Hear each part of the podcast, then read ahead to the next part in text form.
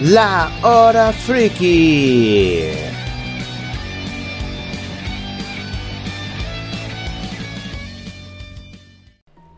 Bienvenidos damas y caballeros, chicos y chicas, perros y gatos, dinosaurios y ornitorrincos. Bienvenido a esta belleza auditiva conocida como la Hora Friki. Finalmente, estamos en la época de octubre, o sea, el buen mes del terror, en donde los monstruos y payasos asesinos están en cada lado. Por ello el podcast del día de hoy tiene que ser sobre un juego de terror. Y qué mejor que empezar con una de las franquicias de terror que hizo un gran boom en su momento y que a día de hoy sigue produciendo contenido. Bienvenidos a 5 noches con Alfredo. Advertencia, este podcast fue hecho con el mero fin de entretener. Todas las ideas y conceptos presentados a continuación son totalmente subjetivas. Se les solicita disfrutar de su escucha. Resumen del cosito. Five Nights at Freddy's, traducido al español como Cinco Noches en Freddy's, y a menudo abreviado como FNAF, es una franquicia de medios basada en una serie de videojuegos indie del género de terror y supervivencia, creada, diseñada, desarrollada y publicada por Scott Cawthon. La serie se centra en una historia de un restaurante llamado Freddy Fazbear Pizza, basado en los restaurantes del tipo como Chuck E. Cheese. Eh, los primeros tres juegos involucran al jugador, que trabaja como un guardia de seguridad nocturno, debiendo utilizar varias herramientas, sobre todo revisar cámaras de seguridad, para sobrevivir contra animales animatrónicos del restaurante que cobran vida y se vuelven asesinos desquiciados durante la madrugada. El cuarto juego, que utiliza diferentes mecánicas del el juego que sus predecesores, tiene lugar en la casa de un niño, que debe defenderse contra terroríficas versiones de los animatrónicos y huyendo a pie. El quinto juego tiene lugar en un almacén debajo del restaurante llamado Circus Baby Pizza World, en lugar de un guardia de seguridad nocturno, el personaje del juego es un técnico que cada noche debe hacer diferentes tareas según le indica una voz de inteligencia artificial escuchada en el juego. En el sexto juego, el jugador actúa como el dueño de Freddy Fazbear Pizza, teniendo que decorar artículos pagables y también debiendo trabajar durante la noche para su restaurante, jugando de manera similar a las entregas anteriores. Después de escuchar esto, ¿te atreverías a probar esta saga de videojuegos? lo bueno, lo malo y lo mejorable. Historia. Eh, les recuerdo que esta parte eh, es en la que hay muchos spoilers, así que van a ver sobre todo de la mayoría de juegos de la saga, o eso espero que no, la verdad. Así que quedan avisados. Em, eh, bueno, vamos por la historia entonces, o lo que podemos hilar sobre lo que hay de historia. Tengo que decir que solo voy a opinar sobre lo positivo y lo negativo de la historia, ya que si me pongo a hablar así como de la historia de cada juego, así como en detalle, no voy a terminar nunca este podcast, ¿ok? Entonces vayamos por lo bueno.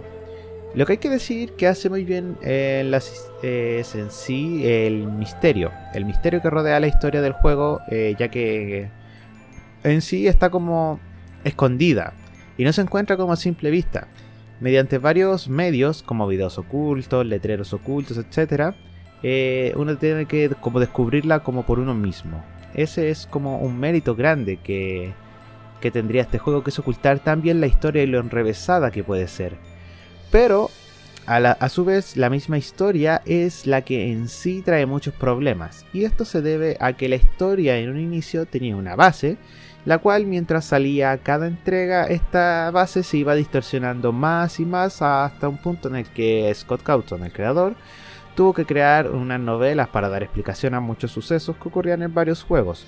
Lo que yo pienso que eh, hacer este tipo de cosas es un error, que crear novelas para aclarar la historia es un completo error, ya que eh, todo lo que sea novelas o lo demás sirve para expandir el universo de lo que tú creaste, no para explicar incongruencias que hay en, la historia que tú hiciste.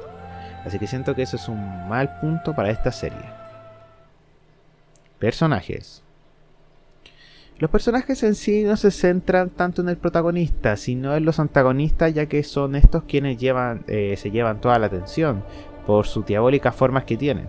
Porque seamos sinceros, ¿a qué no le puede dar miedo esa mierda de animatrónicos que hay si son tan feos? Pero Pero al igual que con la historia, con cada nuevo juego que salía, los personajes se van volviendo más monótonos y siempre son los mismos.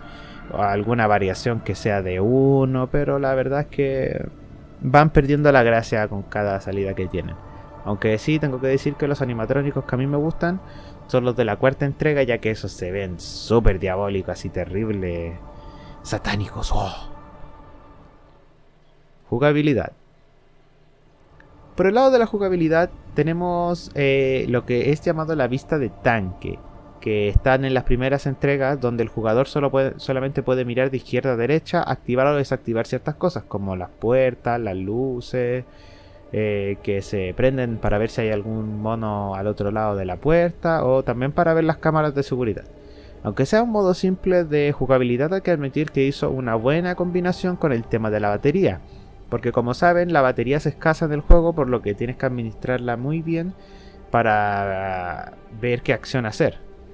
Eh, al menos así fue más o menos durante las los primeros juegos ya que después eh, por así decirlo, seguían manteniendo la vista de tanque, pero cambiaban alguna que otra cosa, como por ejemplo ponerse máscaras, activar ruido desde en otras habitaciones, eh, acercarse a un lado para ver si estaba el monstruo al otro lado simplemente escuchando, etcétera. Entonces, eh, ahora sí, en este caso, en la jugabilidad, con cada salida de cada juego, eh, la jugabilidad en sí evolucionaba un poquito más, aunque tampoco era la gran cosa, ya que la mayoría del tiempo siempre se mantenía la misma base y, los cambios eran normalmente mínimos. Música. Tengo que decir que la música aquí no hace casi nada de presencia, por eso de cierta forma en sí la ayuda a hacer al juego más inmersivo, ya que eh, eh, hay que fijarse en ciertos ruidos como, para saber si es que hay algún animatrónico cerca o no. Pero obviamente eh, no, esto no es para todas las entregas ya que en algunas se centran más en el ruido y otras no tanto. Entonces por lo que sí la música no es algo que se podría decir que esté muy presente en esta saga de juegos. Valorando la weá. Llegamos a la última parte de este podcast en donde sabremos qué tan bien le fue al aclamado Cinco Noches con Alfredo. Vamos a ello.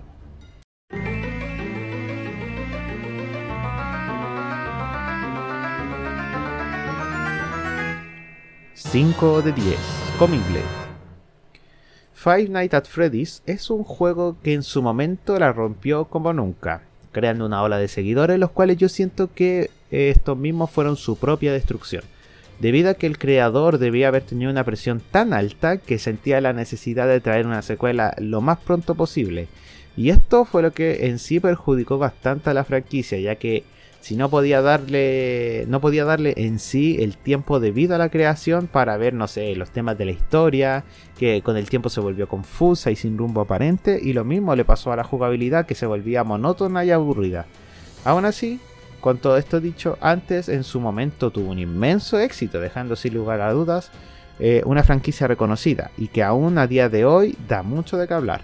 Y en este mes del terror deberías aprovecharle de darle una miradita a esta buena franquicia. Bueno, y creo que ya vamos terminando este podcast, aunque tenía ganas de hacer varios podcasts, si les soy sincero, para este mes de octubre, todos relacionados con terror.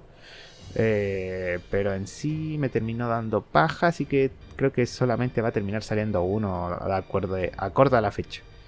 Así que eso. Espero que al menos a ustedes les guste y lo puedan disfrutar. También no se olviden de pasar mucho miedo en este Spooky Month. Así que les deseo un aterrador octubre y de Guiño Dios se despide. Thank you so much for playing my game.